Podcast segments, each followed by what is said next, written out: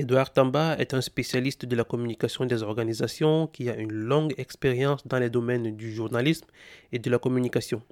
Il travaille aujourd'hui pour l'opérateur de télécommunications MTN, où il a entre autres été le coordinateur de la communication digitale. Il s'est auparavant occupé de la communication digitale d'un établissement bancaire de premier plan au Cameroun. En outre, il est chargé de cours et dispense des enseignements en communication des entreprises dans les établissements d'enseignement supérieur au Cameroun, parmi lesquels on peut citer l'Université de Douala. C'est donc un professionnel rodé sur les questions de communication digitale et d'innovation qui a accepté l'invitation à cet épisode du podcast.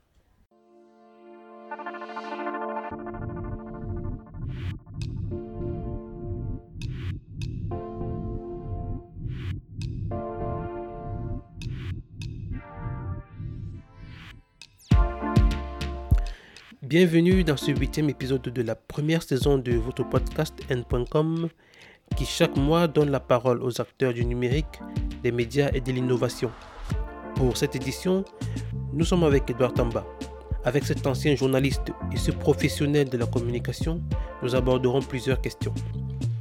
Les fondements de la communication d'entreprise, les relations publiques, la communication de crise, les enjeux de la mise en place du tout numérique et les conséquences de la pandémie du Covid-19 sur l'organisation du travail du communicant qu'il est.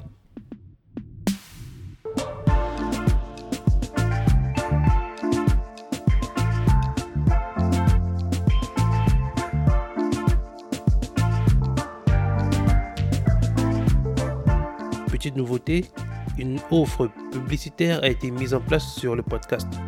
Devenez sponsor et donnez-vous l'opportunité d'être exposé auprès d'un format innovant qui parle de l'innovation.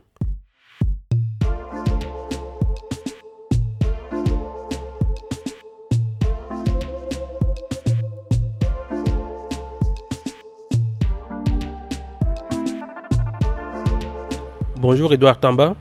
Je suis très heureux de te recevoir euh, aujourd'hui sur euh, ce nouvel épisode du podcast n.com. Comme je l'ai dit en introduction, tu es chargé de la communication dans une grosse entreprise de télécommunications au Cameroun. Comment tu vas? Euh, Je vais bien. Ou plutôt, je dis que je travaille à, bien aller. Disons ça comme ça. Euh, merci René pour l'invitation, pour le clin d'œil. Et un coucou à tous ceux qui vont écouter ce podcast. D'emblée, euh, avant de commencer, comment définirais-tu ou décrirais-tu la communication d'entreprise, encore appelée la communication corporate? Personnellement, je vois ça comme, euh, un processus, hein, et, dans lequel, un qui produit de l'information, disons ça. Et, maintenant en entreprise, je ne pense pas que ce soit si différent que ça. C'est que l'entreprise peut être vue comme étant un être euh, qui a besoin d'exprimer un certain nombre de choses, des émotions, partager des informations, pour plusieurs raisons. Pour vendre des produits, pour signaler sa présence, euh, pour se défendre parce que peut-être il y a un souci de réputation. Donc c'est toute la machine qu'il y a autour et, qui permet à cette entreprise euh, de s'exprimer, de dire ce qu'elle a l'intention de dire. Euh, en espérant que ça va lui permettre d'atteindre un certain nombre d'objectifs qui vont bien au-delà de la communication parce qu'ils peuvent être, ça peut être des objectifs purement commerciaux ou autre chose. Pour toi, quels sont les fondements de, la communication d'entreprise? Bah, Les fondements, bon, ça va être un peu colosse à dire, mais euh, la première des choses pour l'entreprise, c'est de savoir ce qu'elle veut. Ça, c'est la condition, je pense, sine qua non. Première des choses, pourquoi l'entreprise existe. Parce que on se lève pas juste ce matin et puis on se dit, euh, on va lancer une entreprise. On a une intention précise quand on lance une entreprise. Et, donc, dans cette intention, il y a des objectifs. Euh, on va souvent voir sur peut-être des sites web des entreprises, aller voir les missions, les visions, ce genre de choses. Il faut pouvoir articuler tout ça parce que ça va aider euh, la communication d'entreprise à, à, permettre à l'entreprise d'atteindre ses objectifs. Parce que personnellement, je vois la communication d'entreprise comme étant euh, une fonction de support. C'est-à-dire que, en général, l'institution existe pour des des besoins précis, c'est-à-dire qu'elle a peut-être des produits ou des services à vendre euh, et la communication va l'aider à atteindre ses objectifs. C'est-à-dire que vous n'allez pas juste envoyer des commerciaux dehors avec des, produits pour, leur dire, pour, pour, pour, vendre, Mais derrière, vous accompagnez ça d'un ensemble de choses. Et, mais ce qui est fondamental, c'est de savoir ce qu'on veut. Ça, c'est pour moi le, ce qui est fondamental. Est-ce qu'on sait ce qu'on veut? Quand on sait ce qu'on veut, euh, en termes d'objectifs de manière globale, hein, euh, ça permet de savoir comment est-ce qu'on va se servir de la communication pour atteindre ces objectifs. Donc, c'est, pour moi, la question centrale, c'est euh, qu'est-ce que cette entreprise veut? Mmh. Quels sont les indicateurs de performance d'une euh, communication performante? Je veux dire, euh, comment arrive-t-on à déterminer qu'une action de communication atteint son public cible? Oh, je pense qu'il n'y a pas de... Comment je vais dire ça? Euh, c'est pas hum, une règle universelle. Ce, qu'il y a de, ce que je devrais dire, ce qu'il y a d'universel dans la façon dont on peut dire qu'une communication a réussi, c'est quels sont les objectifs qu'on s'est fixés avant de lancer sa campagne de communication et qu'ensuite, à la fin de la campagne, on puisse mesurer. C'est-à-dire qu'au départ, on communiquait pourquoi Est-ce que c'était juste pour la visibilité, la notoriété Est-ce qu'on communiquait pour régler un problème de réputation? Est-ce qu'on communiquait parce qu'on souhaitait vendre un produit ou un service? Donc, au départ, vous pouvez vous dire, OK, je vais lancer un produit ou un service euh, et j'espère atteindre je ne sais pas, un million de clients, je ne sais pas, en trois mois ou en 12 mois. Et je vais m'appuyer sur la communication pour attirer l'attention sur mon produit et susciter euh, les, réactions du cible qui vont faire en sorte qu'ils s'intéressent au produit, ils aient le désir et l'envie d'acheter ce produit et qu'ils finissent par l'acheter, l'adopter et qu'ensuite ils puissent peut-être le recommander autour d'eux. Euh, et, à la fin de ce qu'on considère comme étant cette campagne de communication, on peut mesurer et dire, OK, au départ, avant la campagne de communication, on avait 10 000 clients et on a lancé cette campagne de communication et on observe qu'on a peut-être pas les millions de clients, mais on a peut-être 800 000, 500 000 clients. On peut se dire, ouais, peut-être que la communication a aidé. C'est toujours un peu hum, compliqué parce qu'il y a beaucoup de débats autour de comment est-ce qu'on calcule, comment est-ce qu'on démontre que euh, voici l'impact de la communication. Et alors, en, temps de crise, euh, comment est-ce que la communication euh, peut aider l'entreprise de manière générale? On ne va pas prendre des cas particuliers ici parce qu'il y, y en a à foison. Quand une crise se, présente en entreprise, elle peut être interne ou externe. En quoi la communication peut, l'aider à en sortir? On, va dire peut-être en tout. Hein. Dès qu'il y a une crise, la clé, c'est la communication.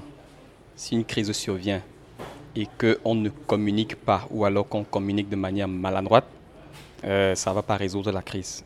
Ça peut peut-être euh, à un moment donné, laisser croire que le problème est résolu ou détourner l'attention d'un certain nombre de cibles, mais ça ne va pas résoudre le problème. La communication, c'est ce qu'il y a de plus critique en situation de crise. Pourquoi? Parce que quand vous êtes en situation de crise, vous n'êtes pas dans une bulle tout seul. Vous avez autour de vous des parties prenantes, ce qu'on appelle genre les parties prenantes. Euh, et les parties prenantes sont internes et externes. Si vous êtes en interne, vous avez, je sais pas, le directoire, vous avez les employés qui peuvent être divisés en plusieurs groupes, c'est-à-dire que les cadres, euh, les ouvriers, euh, les, les, cadres intermédiaires, les directeurs, vous avez peut-être le conseil d'administration, ça dépend de la structure de l'entreprise, et vous avez dans certains cas des temporaires, des stagiaires et ainsi de suite. Parce que si une des cibles n'a pas la bonne information au bon moment, vous allez rater un certain nombre de choses et vous serez dans une situation où vous serez toujours en train de réagir. La communication, c'est important en ce moment parce que vous ne devez pas être en situation de réaction. Vous devez être proactif.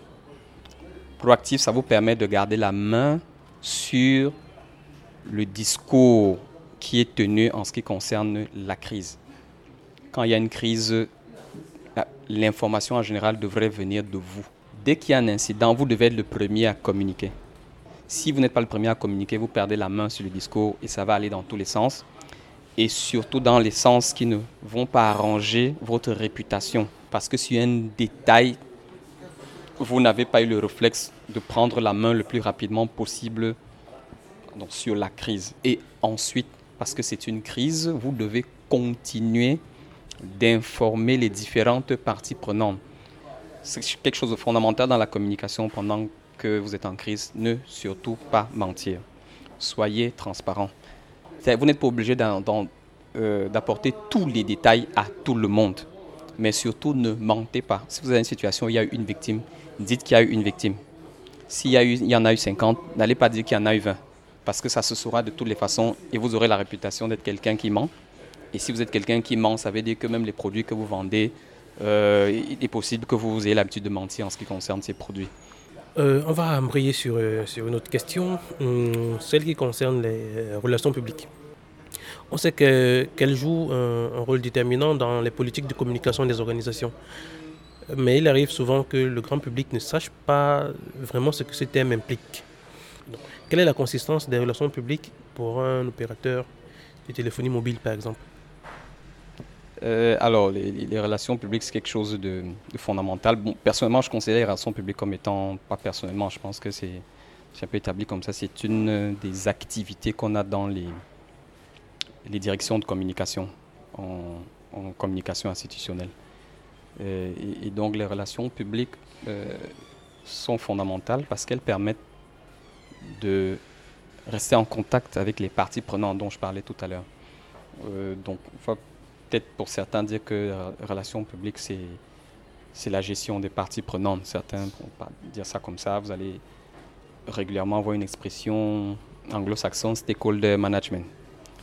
Euh, c'est, c'est, donc cette fonction qui permet de, parler à ces différents, ces différents publics. Bon, on préfère parler de parties prenantes parce que euh, public peut donner l'impression que c'est des gens passifs.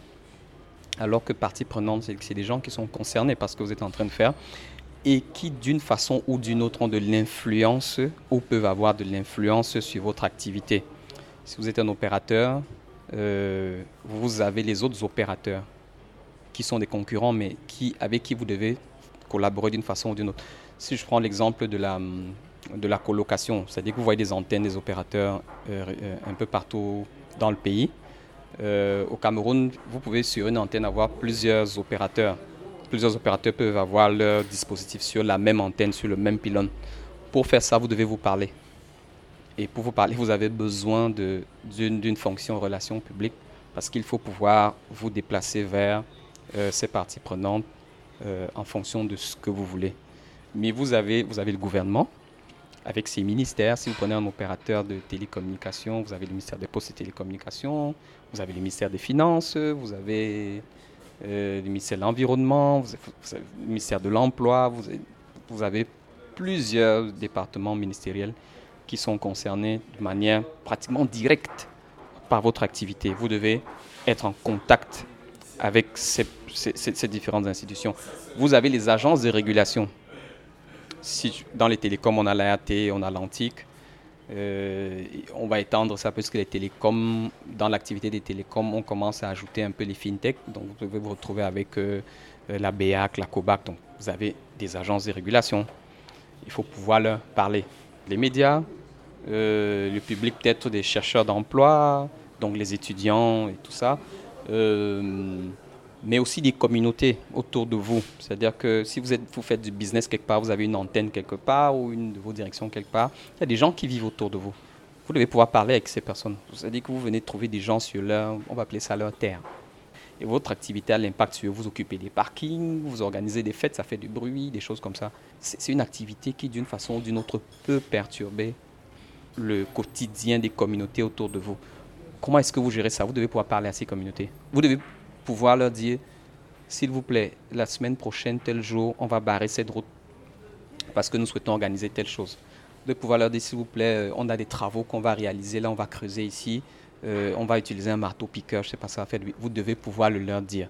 Donc vous devez pouvoir parler de manière régulière à tous les parties prenantes et surtout, un peu comme en communication de crise, ne vous retrouvez pas dans une situation de réaction. Il vaut mieux toujours avoir la main, être être proactif. Et autre chose, n'attendez pas toujours d'avoir un problème pour aller parler aux gens. Ça, c'est important. C'est pas de la, c'est pas de la corruption comme certains pensent. C'est de, c'est de la bienséance, c'est de la politesse. Et il est toujours question d'adapter son discours euh, en fonction du public qu'on en face. Oui, là, vous n'avez pas le choix. Vous ne pouvez pas venir euh, parler dans une langue que les gens ne comprennent pas. Euh, ça ne va pas passer.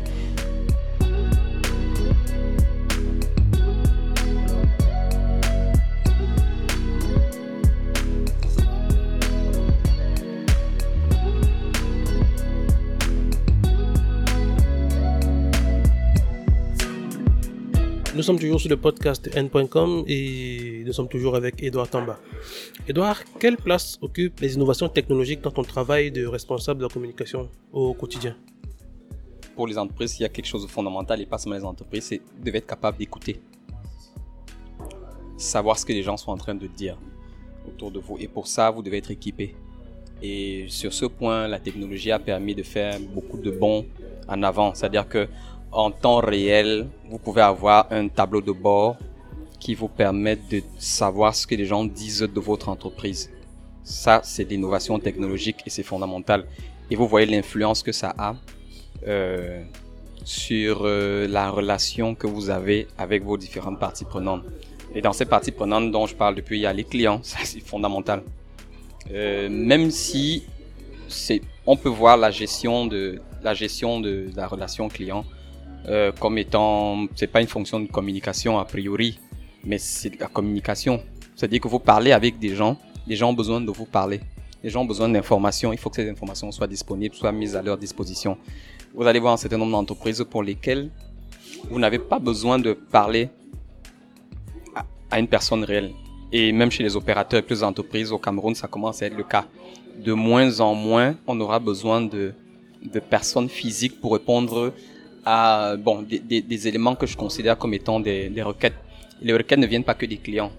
Ça peut venir des étudiants qui veulent savoir comment ils font pour déposer leur CV parce qu'ils veulent un stage ou ils sont en train de préparer leur mémoire, ils ont besoin d'un certain nombre d'informations.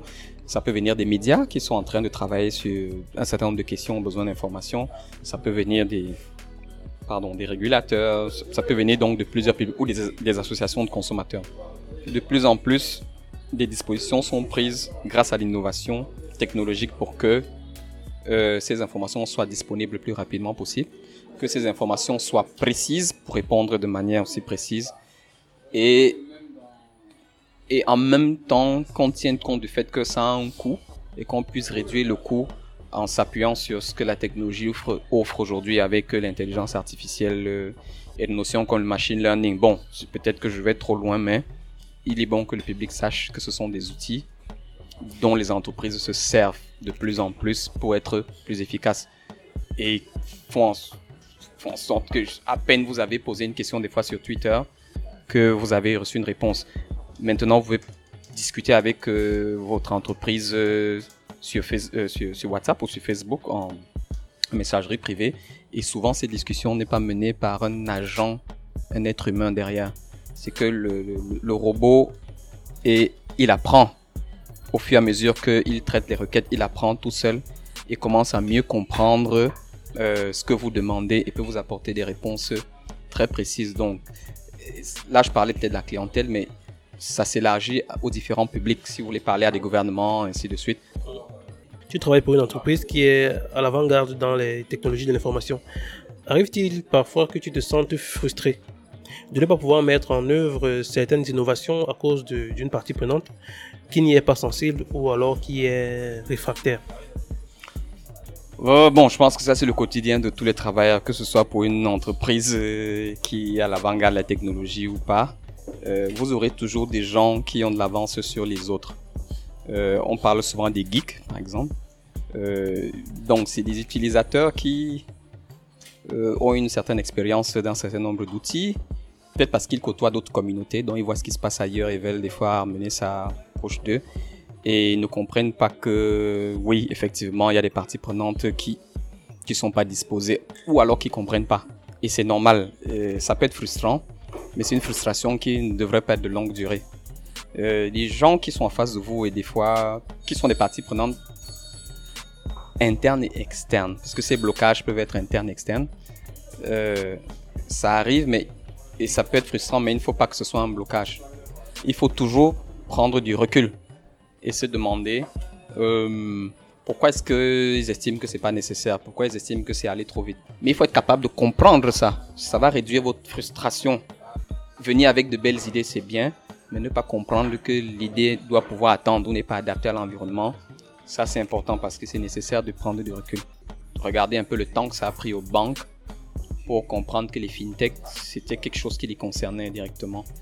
Euh, mais se sont adaptées ça a pris le temps que ça devait prendre. Et il faut apprendre à comprendre qu'il y a des choses qui doivent prendre le temps qu'elles doivent prendre. Mobile Money au Cameroun depuis 2010. Les gens ne, semblent ne même pas s'en souvenir. Mais ceux qui ont commencé à déployer Mobile Money en 2010, en 2012, ils, étaient genre minces. Mais ce truc, euh, est-ce que ça marchera un jour? Regardez en Afrique du Sud, le Mobile Money, ils l'ont arrêté complètement. Ça a été retiré du marché sud-africain, j'ai plus l'année exacte, et ça va revenir, mais c'est parce que ça n'avait pas de traction, c'est parce que c'est une société aussi différente de la nôtre. C'était perçu comme une, oui, quand vous regardez à partir de, du Kenya et tout ça, ouais, c'est une innovation, mais c'est pas une innovation pour tout le monde. Vous débarquez sur un marché qui est un peu plus bancarisé, où les gens ont des cartes de crédit ou des cartes de débit, ils voient pas le mobile money comme quelque chose de forcément innovant. Donc, euh, on peut venir avec de belles idées, euh, mais il faut être capable de prendre du recul pour comprendre que euh, l'idée arrive peut-être trop tôt parce que le marché n'est pas mûr. L'idée arrive pas forcément trop tôt, mais à un mauvais moment parce que l'entreprise ne dispose pas des moyens pour mettre ça en œuvre. oui, vous pouvez déployer, faire l'éducation en espérant que les gens vont suivre, mais c'est pas aussi évident que c'est pas aussi évident que ça. Et c'est des choses qu'il faut comprendre pour être de moins en moins frustré. Mais ça va pas empêcher d'être frustré quand ça arrive. Et euh, cette question vient à la suite de, celle à laquelle tu viens de répondre. Est-ce qu'aujourd'hui on peut imaginer de passer au tout numérique dans la communication au Cameroun, compte tenu de notre contexte qui est assez particulier? Hum, Je suis, ma réponse est catégorique, c'est non. Euh, vous ne pouvez pas faire du tout numérique parce qu'il y a quelque chose de fondamental dans la communication, c'est euh, que ce sont des gens, des êtres humains qui communiquent. Quand vous allez au tout numérique, c'est-à-dire que vous allez vous appuyer peut-être sur des robots, ainsi de suite, euh, vous allez refroidir la relation. Il y aura du contenu dans la relation, mais la, la, ce n'est pas que le contenu, c'est la qualité de la relation aussi. Et une relation de bonne qualité dans les relations humaines, c'est de pouvoir se parler. C'est-à-dire que prendre votre téléphone, même si vous rencontrez pas des gens, mais c'est de prendre votre téléphone et de leur écrire. Ça peut être sur WhatsApp, oui, c'est électronique, mais c'est vous qui faites le geste de. D'ailleurs, vous, vous ressentez le, la, la nécessité de passer ce coup de fil vous passez ce coup de fil, vous parlez avec la personne de tout et de rien. Et il y a donc cette qualité de la relation que vous entretenez, c'est important parce que la relation, il ne faut pas juste l'établir. Ensuite, il faut l'entretenir. Quand vous passez au tout numérique, ça peut rendre vos relations un peu glaciales. Euh, on voit juste un de vos mails tomber là. Ouais, venez, il y a tel il y a tel produit là comme nom de lancer. Non, faut, faut rencontrer des gens.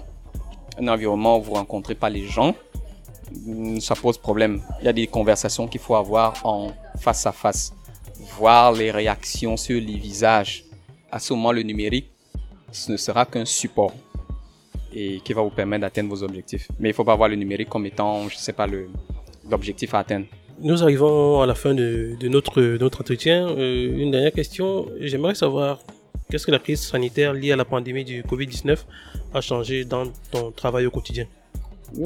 Alors, ça va peut-être aller un peu en contradiction avec, euh, pas en contradiction, mais peut-être permettre, permettre d'illustrer ce dont je viens de parler en termes de, de relations. C'est que euh, j'ai passé beaucoup de temps, plus d'un an, sans pratiquement rencontrer des journalistes. Euh, avec qui je suis régulièrement en contact. Bon, quand je dis journaliste, je, préfère parler des médias en général, c'est-à-dire que radio, télévision, presse écrite et puis le web. Euh, j'ai mis beaucoup de temps sans les voir parce qu'on était en confinement. On l'est toujours pratiquement. Parce que euh, depuis mars euh, 2020, plus de 80% euh, du staff est en télétravail jusqu'au moment où je vous parle. Euh, et, donc, mesures barrières et ainsi de suite font en sorte que les gens restent un peu dans leur coin. Donc, ça casse un peu la, ça casse un peu la dynamique mais je pense que les, outils du numérique ici ont été nécessaires pour euh, pouvoir garder le contact. À défaut d'organiser des réunions, euh, des conférences de presse ou inviter des gens à prendre un verre pour parler de tout et de rien, pour les informer de l'évolution d'un certain nombre de choses d'un point de vue technologie et autres, euh, on a quand même pu s'appuyer sur des outils euh, comme Teams, Zoom et autres pour pouvoir se voir, même si c'est, ça, ça fait quand même chaud de voir les visages des gens, de voir des gens qui se sont pas rasés depuis un an, parce que c'est le cas, qui se sont laissés pousser la barbe, les cheveux, et tout ça, parce qu'ils étaient à la maison, il n'y avait pas moyen d'aller chez le coiffeur. Mais ça, ça faisait plaisir de les voir. Mais ça, influencer, influencer les relations. Et à ce moment, des fois, vous dites, ah, j'ai pas vu tel depuis. Vous, passez un coup de fil quand même. Ça va, ça va bien, j'espère que tu prends soin de toi, ainsi de suite. Je pense que c'est un moment pendant lequel euh, le, numérique, que les outils numériques ont été, euh, euh, ont été très importants, ont été critiques pour pouvoir garder le lien. C'est-à-dire que c'est une période pendant laquelle on a pu, peut-être qu'à l'époque c'était des théories, mais pendant le Covid, on a appliqué pas mal de ces théories pour se rendre compte que ça allait bien au-delà des théories. Euh, rétablir le contact, parce que je pense qu'à ce moment, il a fallu rétablir le contact, parce que les gens, à un moment donné, c'est comme s'ils avaient disparu. Nous-mêmes, en tant qu'entreprise, il y a certains types d'activités qu'on avait arrêtés, et donc chacun était dans son coin. Donc il fallait rétablir le contact, et, puis entretenir ce contact sur la durée et, remettre du contenu euh, dans ces relations. Le numérique a été fondamental dans cette, euh, pendant cette période. Merci Edouard d'avoir répondu à toutes ces questions. Est-ce que tu as un dernier mot pour les auditeurs? Ce serait bien que les gens, les entreprises en général, qui s'engagent à faire de la communication euh, s'entoure de professionnels parce qu'on voit beaucoup de choses passer autour de nous qui sont des fois, euh, j'allais dire inacceptables, mais euh, dans un environnement où il y a beaucoup de personnes formées en communication institutionnelle ou en communication en général, ce serait bien que on monte d'un cran. Donc que les entreprises soient conscientes de ce qu'elles ont besoin de communicants pour atteindre un certain nombre d'objectifs. Merci Edouard. Merci René, j'espère que euh, les auditeurs ne se sont pas ennuyés. C'était un plaisir d'avoir cet échange. À bientôt. Merci, merci encore.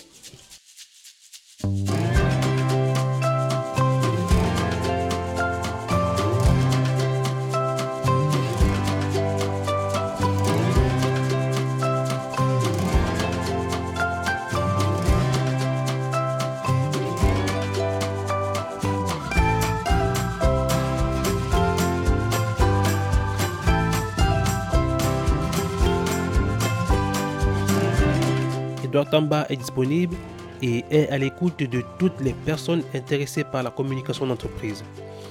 Il suffit de le contacter sur ses différents réseaux sociaux. Edouard est aussi un excellent photographe euh, dont les clichés s'affichent sur les banques d'images Flickr et Unsplash. Sur cette dernière d'ailleurs, ces images ont atteint en novembre 2020 le chiffre faramineux de 10 millions de vues. C'est tout pour euh, cet épisode de N.com. Merci d'être de plus en plus nombreuses et nombreux à l'écouter. Vous trouvez votre podcast sur Spotify, Apple Podcasts et sur Google Podcasts. Abonnez-vous, laissez un like ou un commentaire. Rendez-vous le mois prochain avec une nouvelle actrice ou un nouvel acteur des médias, du numérique de l'innovation au Cameroun. Restez connectés et à bientôt.